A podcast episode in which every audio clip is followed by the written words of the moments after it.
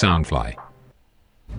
嘿嘿，大家好，欢迎回来《南洋奇闻》，我是你们的扎古叔叔。《南洋奇闻》是由 Soundfly 声音新翅膀监制，全球发行。本集的录音时间是在二零二二年的五月四日，呃，星期三。那么这一天呢，马来西亚依然是假期。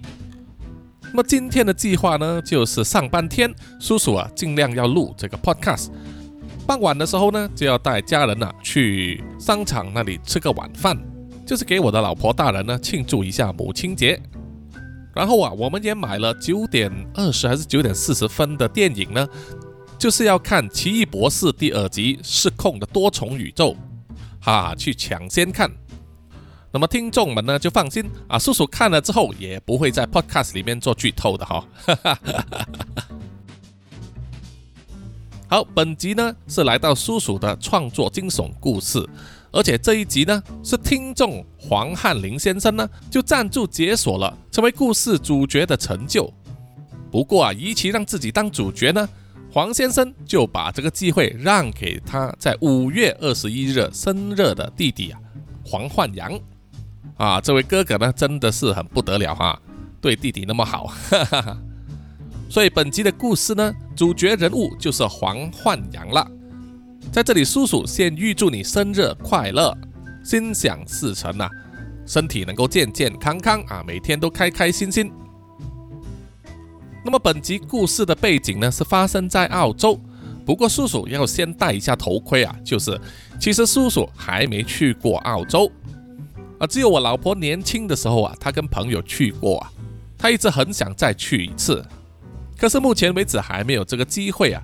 希望在我们克服了疫情之后呢，有这个机会，我可以带家人呢去澳洲旅游一下哈。所以啊，既然叔叔没有去过澳洲呢，很多资讯呢都是通过叔叔在网上收集找来的哈。如果有一些出入的地方，请澳洲的听众啊多多包涵啊，或者是多多的指正。OK，Let's roll。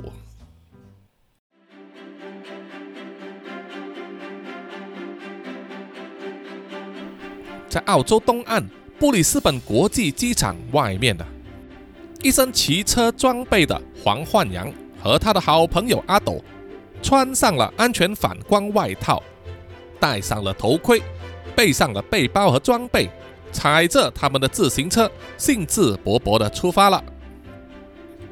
黄焕阳和他的朋友阿斗都非常热爱骑车，趁着工作的假期就来到了澳洲，特地安排了自行车自由行。他们计划中的路线呢，走的是从布里斯本国际机场一直沿路南下，终点就是悉尼的歌剧院全程大约是一千一百八十公里，预计耗时十四到十八天。这段路线呢是非常有名，沿途可以饱览澳洲的自然景色和城市风光，也会经过树林、沙漠、海边、沙滩等等不同的地形。多数的路面都比较平坦，山路的比例比较小，是属于中等难度的骑车路线。而且这条路线的好处就是中间有很多停靠站，如果累了不想骑的话。还可以随时改乘城市的公共交通工具，比如说火车或者巴士啊，直接到悉尼，可以说是没有什么负担的。一路上的旅程都相当的愉快，也没有发生什么事情。骑了几天之后，当他们进入了昆士兰州，来到了边界山脉一带的国家公园地区，这里大多数都是起起伏伏的山路，两旁都是树林。气候凉爽温和，有些时候路面还会起薄薄的雾啊，分外有意思。这一天，他们骑在比较窄小的路段呢，原本一切都相安无事。突然间，他们开始听到响亮的汽车引擎声从后方慢慢的靠近。原本黄汉阳和阿斗呢是并排的骑行，在听到后方有汽车要来的时候啊。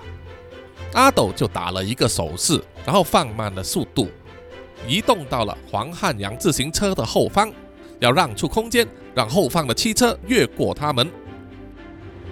不久之后，一辆大型的 Land Rover 四轮驱动车就高速的逼近，并且在他们身边擦过，和他们自行车的距离异常的贴近。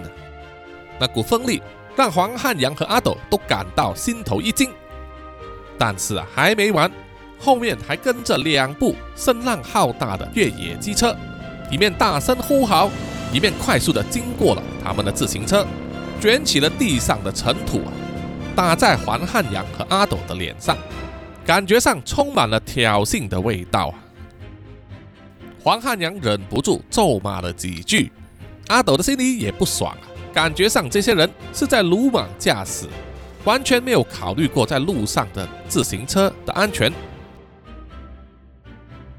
他们两个人又这样子骑了大约三十多分钟，那是一个上山的路段啊，骑行的速度慢了下来。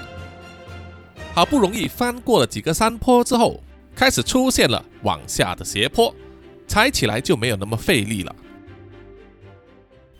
从山坡上啊，居高临下的往下望，这个时候。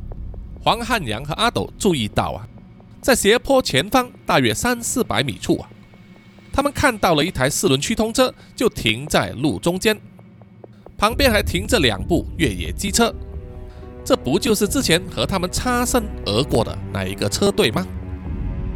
因为太远看得不是很清楚啊，感觉上看到有人从路旁边的树林走了出来，匆匆忙忙的，手上还拿着一个大包。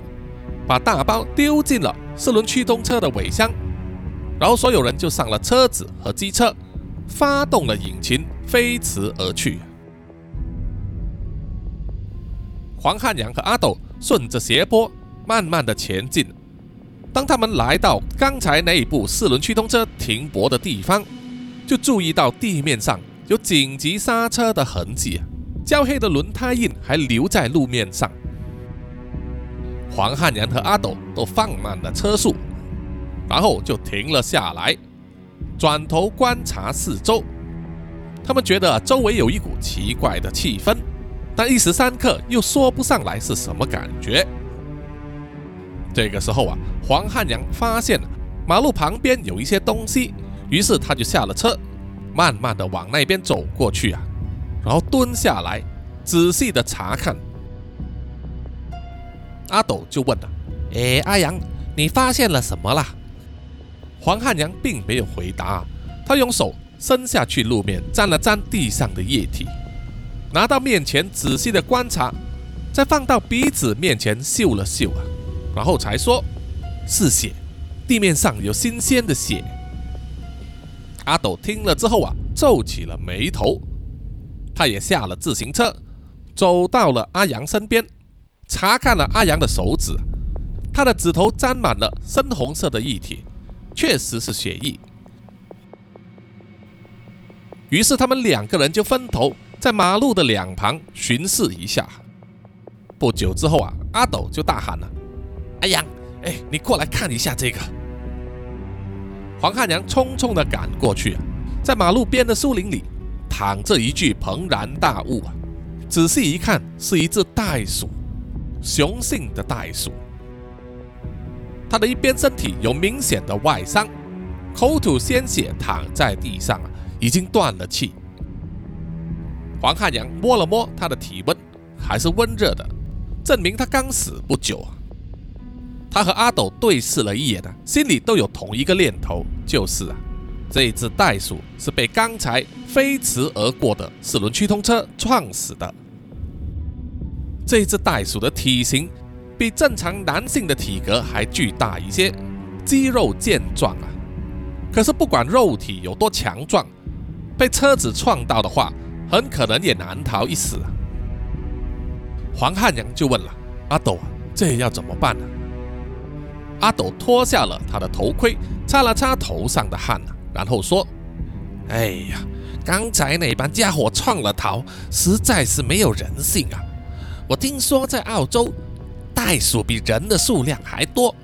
如果把它们撞死的话，是要被罚款的。黄焕阳就问了：“那我们现在应该怎么办呢？我们应该通知警察吗？”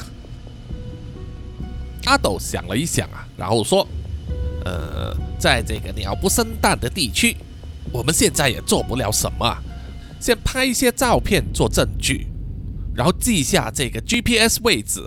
待会如果我们有遇到警察或者是执法单位的话，就向他们报告一下。之后的事就交给他们处理吧。黄焕阳听了之后啊，也觉得有道理，点了点头，于是啊就站起身，拿出了他的手机，在不同的位置、不同的角度拍了那具雄性袋鼠尸体的照片，然后打开了谷歌地图，记下了当前 GPS 的位置啊。完成之后，两个人呢就站在袋鼠身边，闭目合掌拜了拜，以表示敬意。然后就回到马路上，骑上了自行车，继续他们的旅途。当他们两个人骑了一个多小时之后啊，离开了山路，走在比较平坦的路上。这时候，他们看到前方有一个像是休息所的地方，有售卖食物和饮料，还有好几张户外的野餐桌，让人坐在那里吃东西和休息。最重要的是啊。他们两个人都看见，之前所见到的那一辆 Land Rover 四轮驱动车就停在那里，有三个年轻人坐在其中一张野餐桌上，大声的说话。当黄汉林和阿斗慢慢的把自行车接近那个休息站，然后把自行车停在那一部 Land Rover 旁边。阿斗就说他要先去上个洗手间，然后就走开了。而黄汉阳则脱下了他的头盔，站在那一部 Land Rover 四轮驱动车的旁边，仔细的打量车身周围。这个时候他就注意到，在车头的左侧有一些凹痕，车头部分所安装的防撞杆也有少许歪曲，上面呢还沾了一些液体啊。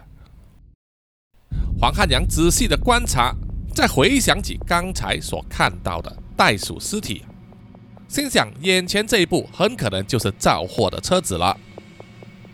突然间，他的身后响起了一个年轻人的声音，问他：“哎，你看什么看？”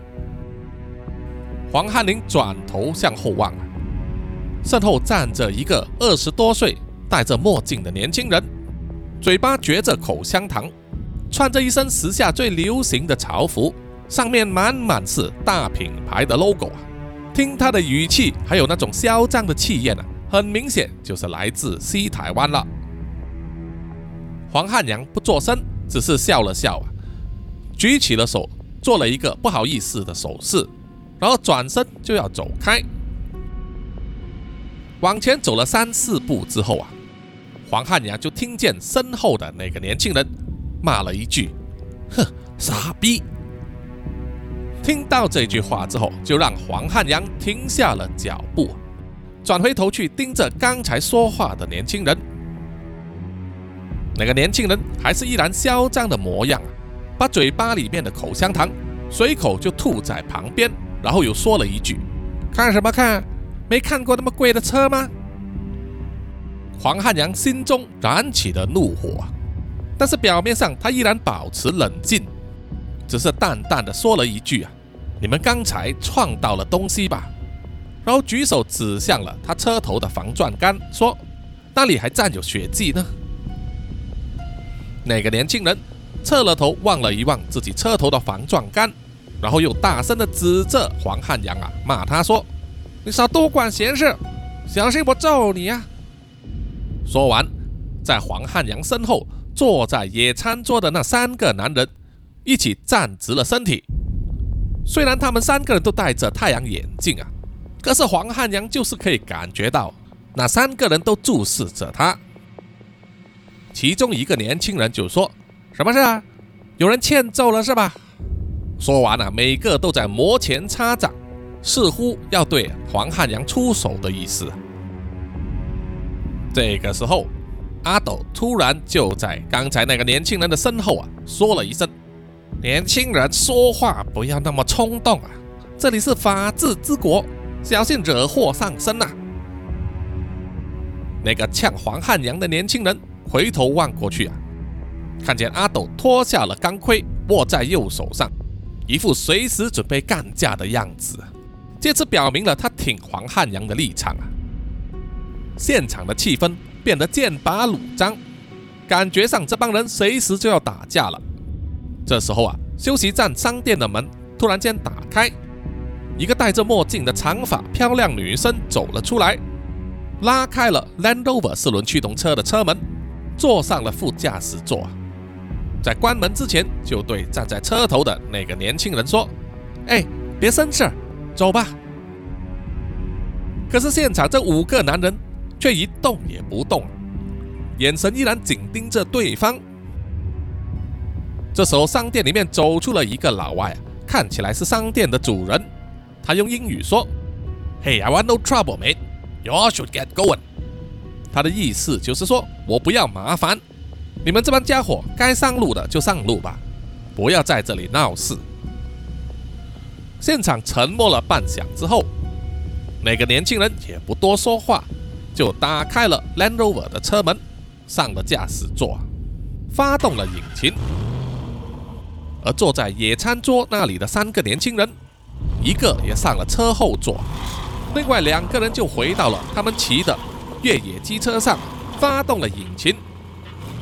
然后轰轰隆隆的就开走了，扬起了满天的尘土。阿斗啊，松了一口气，走到黄汉阳的身边，拍了拍他的肩膀，然后说：“哎呀，阿阳，你该不会是想跟人家干架吧？”阿阳只是笑了一笑，说：“你看他们刚才的嘴脸，就知道是他们先挑衅的。你放心，没事，我不惹事；有事，我可不怕事。”阿斗笑了笑啊，说：“哎呀，先吃点东西吧。”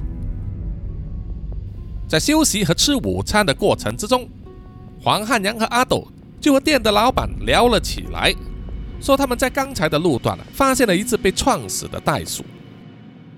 老板看了看手机的照片之后啊，摇了摇头，然后跟他们说：“可以将这些照片、信息还有 GPS 地址呢发给袋鼠保育局。”他们在附近有支部啊，会派人来处理的。商店的老板还警告他们两个人啊，要小心。澳洲是一个袋鼠比人还多的国家，尤其是这一带啊，袋鼠非常的凶猛。奉劝他们遇到的话，千万不要随意和他们接触啊，以免惹祸上身。黄汉阳和阿斗啊，吃完之后向老板道了个谢。然后上了自行车，继续他们的旅程。在森林里面树枝被强风吹得沙沙作响。躺在土地上的那具雄性袋鼠尸体依然一动不动。这个时候，一只体格同样壮硕的雌性袋鼠慢慢的向它靠近了，不断的在雄袋鼠身上嗅了嗅，推了推。望着那具已经冰冷的尸体啊，这次袋鼠对着天空发出了悲鸣，然后又慢慢的跳到了马路上，在周围不断的嗅，寻找着他熟悉的味道。很快的，他发现了熟悉的味道，以及其他几种陌生的气味啊。他的双眼发出白光，然后纵身一跳啊，去追踪那股气味。黄汉阳和阿斗踩着自行车踩了大约半个多小时之后，天气突然间巨变，阳光被乌云遮盖啊，刮起了大风，开始下起了小雨。看着天空乌云密集啊，看来一场暴风雨将要来临，所以黄汉阳和阿斗迫切需要一个避雨或者休息的地方。他们在马路上踩着踩着啊。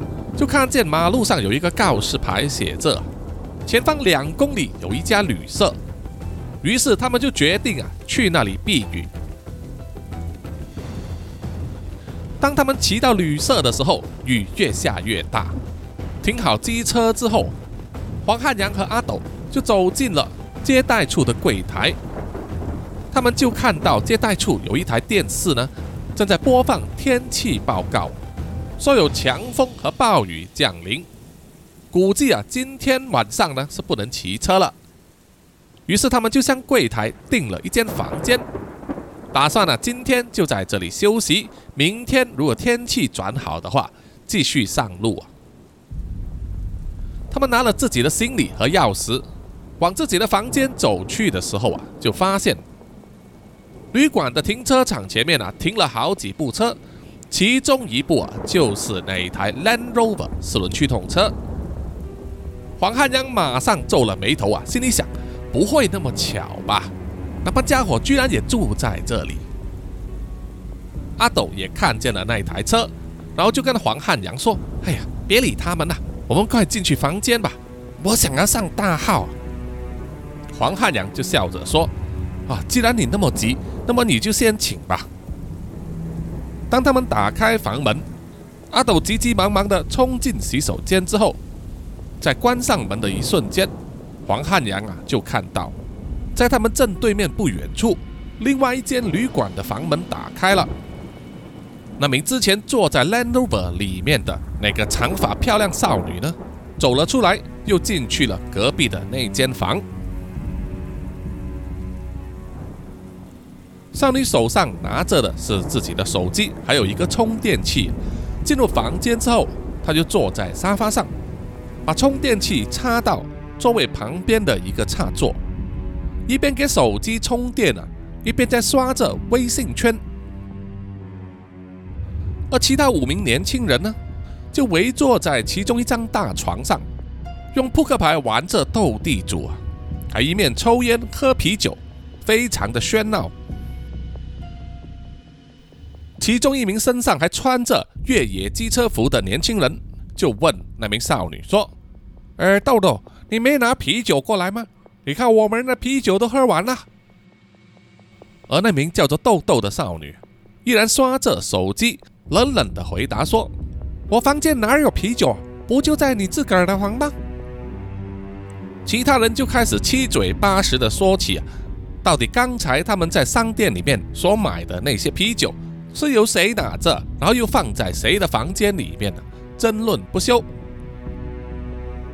直到那名戴着太阳眼镜、驾驶 Land Rover 的年轻人呐开声说话阿龙一定在你房间啊，快去拿吧！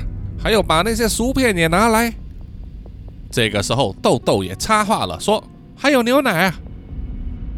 于是啊，那名穿着越野机车服、叫做阿龙的年轻人就放下了手中的牌，有点不情愿地站起了身，走出了房间。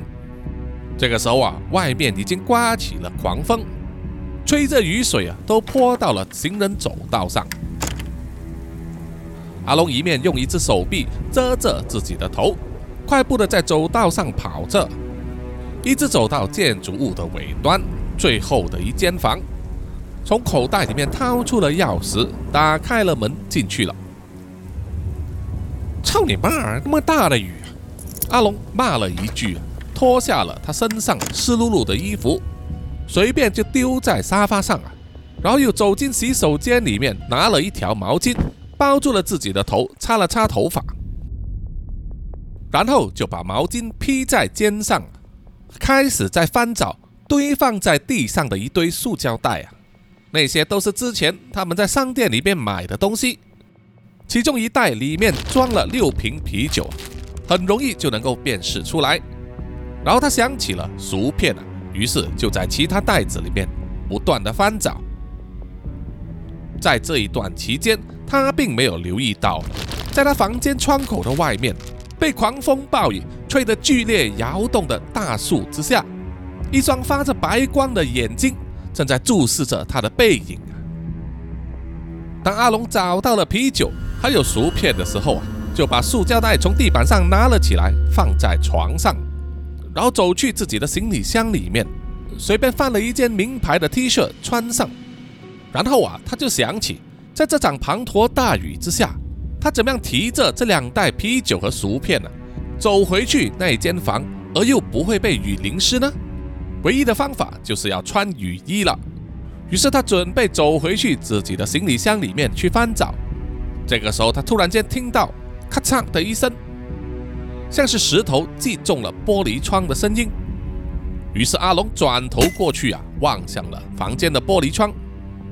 只见玻璃窗上有一个小裂痕呐，于是他就走上前去查看，看起来像是被大风吹起来的小石头打中的吧？哼，什么破旅馆！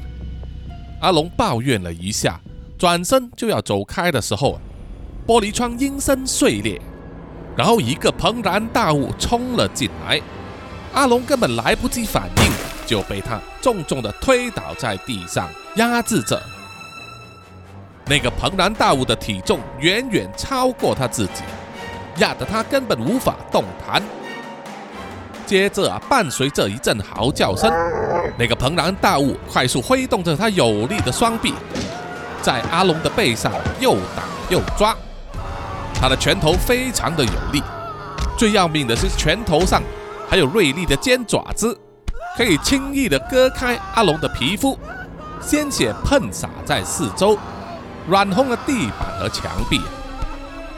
阿龙尖叫几声之后就没有了声音，然后这个庞然大物就停了手，双腿也不再踩在阿龙的背上。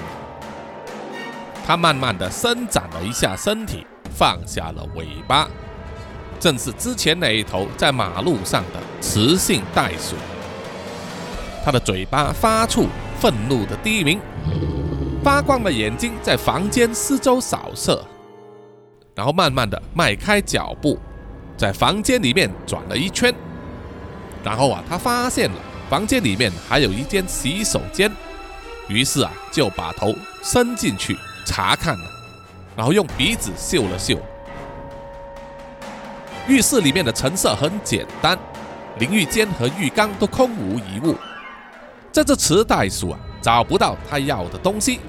从鼻子喷出了怒气，然后就转头回到了房间里面这时候他就注意到躺在地上的阿龙似乎还没有气绝啊，身体依然在抽动。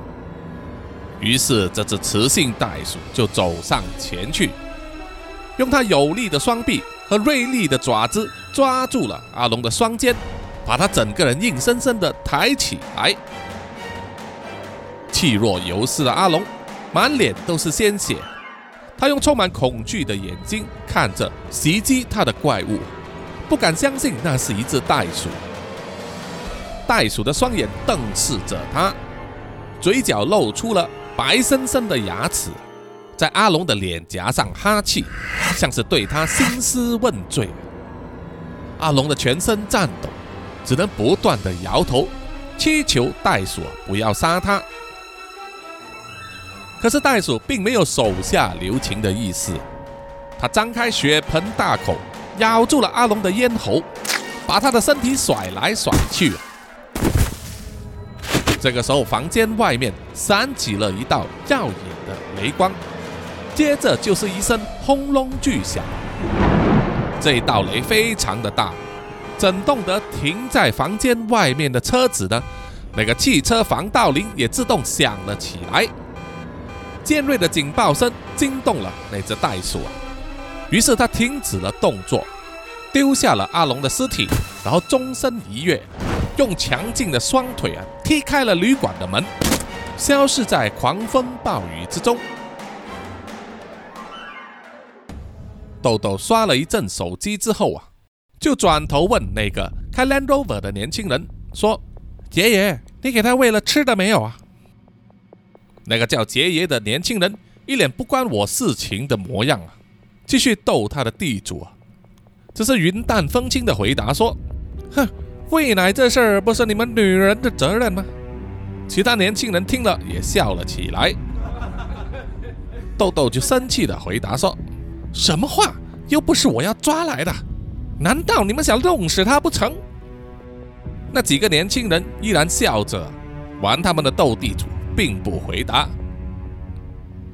豆豆负气的放下了手机，走进去了洗手间里面了。看见了那只被毛巾包着躺在浴缸里面的小袋鼠，全身颤抖。它的颈项被皮腰带扣着，绑在水龙头上啊，看起来非常的害怕和惊慌。豆豆蹲下了身子。伸手进去浴缸里面，轻轻地摸着小袋鼠的身体，然后想到啊，应该要喂它一点牛奶，别让它饿着了。之前不是交代了那个阿龙回去房间里面拿牛奶，还有啤酒等东西吗？怎么那么久还没回来呢？于是豆豆啊就起身走出了洗手间，大喊：“阿龙呢？阿龙还没回来吗？”在床上打牌的四个人呢，面面相觑。确实，阿龙离开房间已经超过十分钟了，在那么靠近的距离里面来回，不可能要花那么长的时间。于是啊，杰爷就跟另外一名年轻人说：“阿虎，拨你弟弟的手机问一下，他干嘛？”另外一个骑越野机车的年轻人是阿龙的哥哥啊，他掏出了手机，拨了阿龙的手机号码。不久之后，电话另一端响起了铃声，可是迟迟都没有人接听。阿虎有点不屑地说：“哼，这傻逼是干嘛了？难道睡着了？”于是杰爷就转头对豆豆说：“你去看他一下吧。”豆豆生气地说：“为什么是我？外面下着大雨呢。”杰爷皱起了眉头，用比较重的语气说：“我叫你去，你就去呗。”听到了杰爷的命令，豆豆愤怒地甩门走了出去。杰爷转头就继续打牌，然后跟另外两个年轻人说：“阿虎、阿祥，你们看，对女人就是要这么凶啊才行的！”不然他们就会骑到你头上。阿虎和阿祥听了之后啊，都连声附和。而在另外一边厢，坐在房间里面，依然在等待阿斗上完洗手间啊。黄汉阳坐在沙发上，无聊的一直按着电视遥控器，一直没有找到什么感兴趣的节目。于是啊，他就放下了遥控器。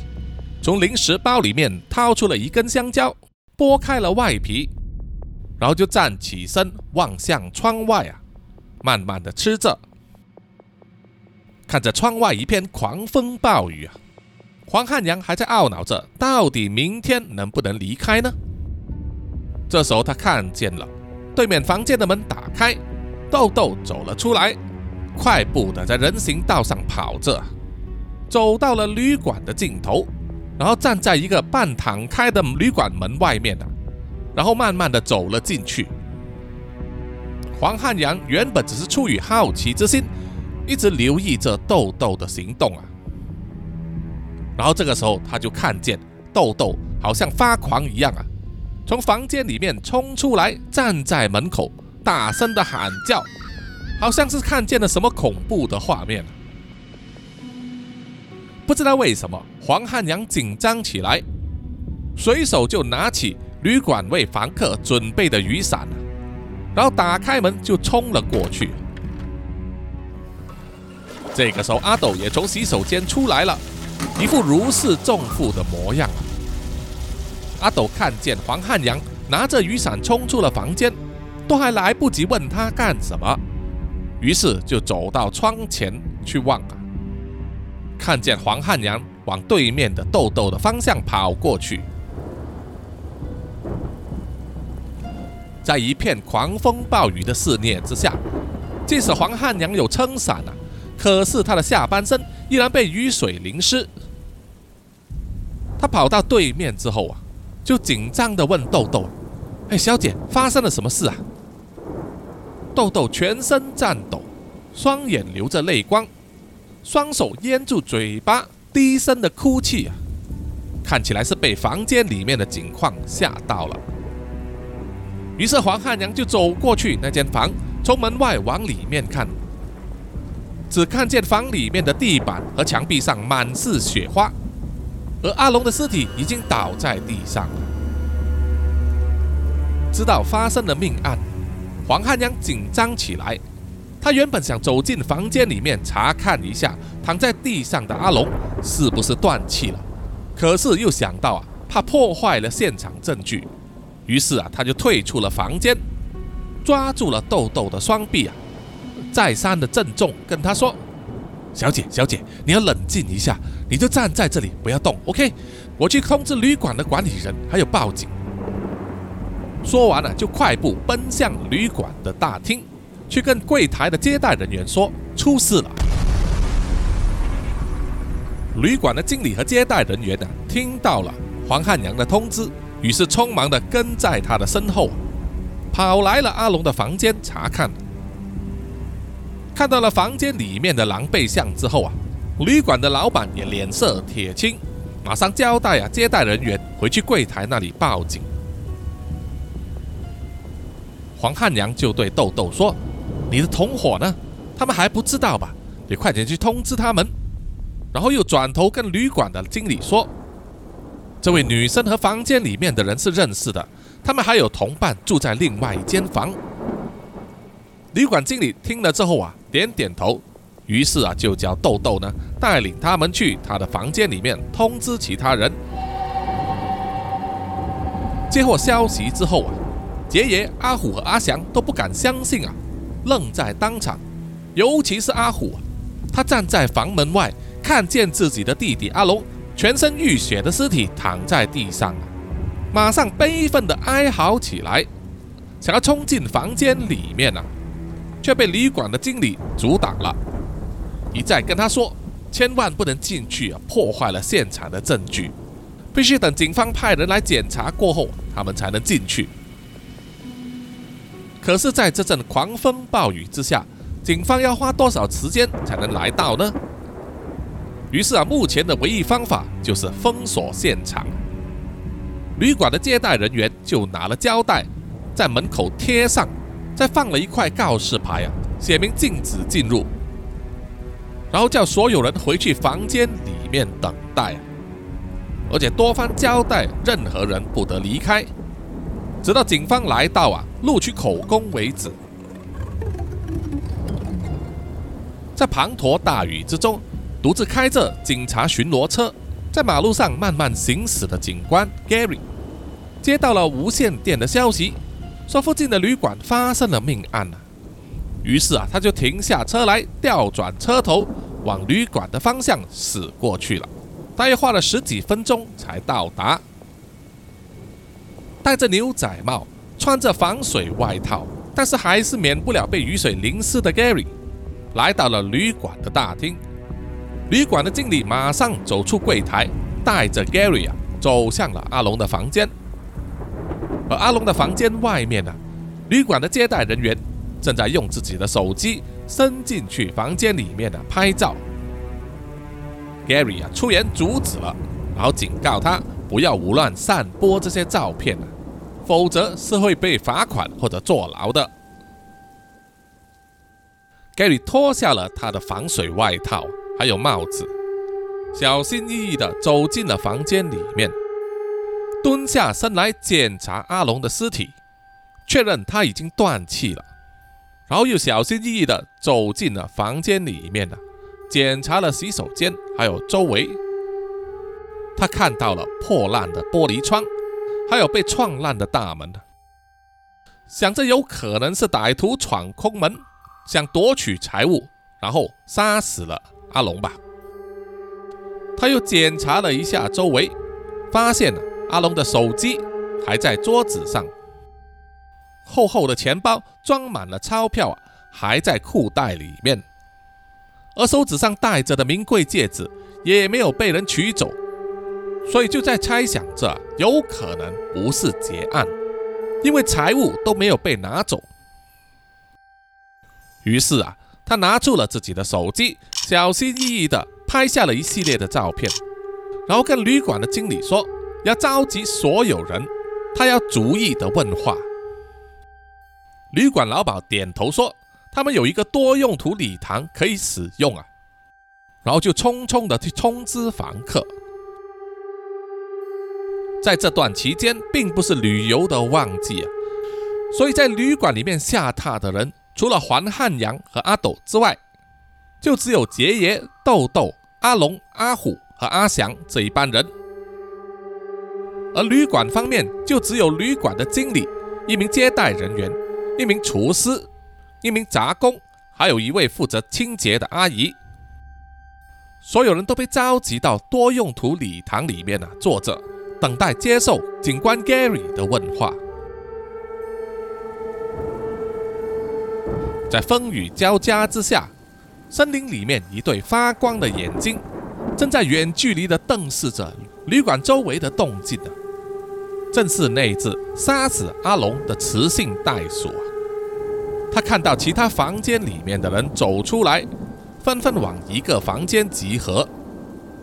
在暴风雨的干扰之下，他已经没有办法追踪气味，只能躲在外面以肉眼监视。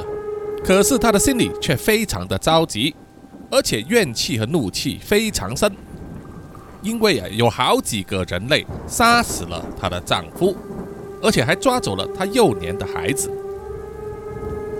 这只雌性的袋鼠非常的焦躁，不断的在磨牙利齿，鼻子一直哈气，恨不得要把那些人类撕成碎片。但是他也非常清楚。人类有相当的智慧，而且还拥有各种各样奇怪的道具，以自己单枪匹马的力量啊，难以取胜。于是啊，他必须想出一个办法。横空一闪，一道劲雷劈在袋鼠身后的大树上，啪的一声就把大树劈倒，树干和树叶也燃烧起来，但是很快就被雨水浇熄了。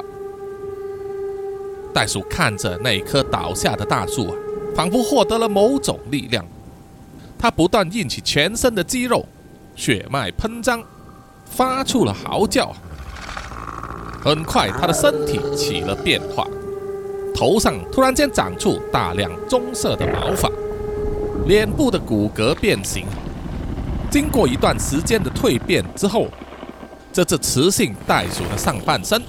变成了有一头棕色头发、赤裸上身的人类女性。他看着自己的双拳，依然强横有力，指甲又弯曲又尖，粗壮的双腿也依然健在，而且还保留了他最重要的武器之一，就是他的尾巴。在雷声隆隆之下，这头袋鼠开始跳动，往旅馆的方向。跳去。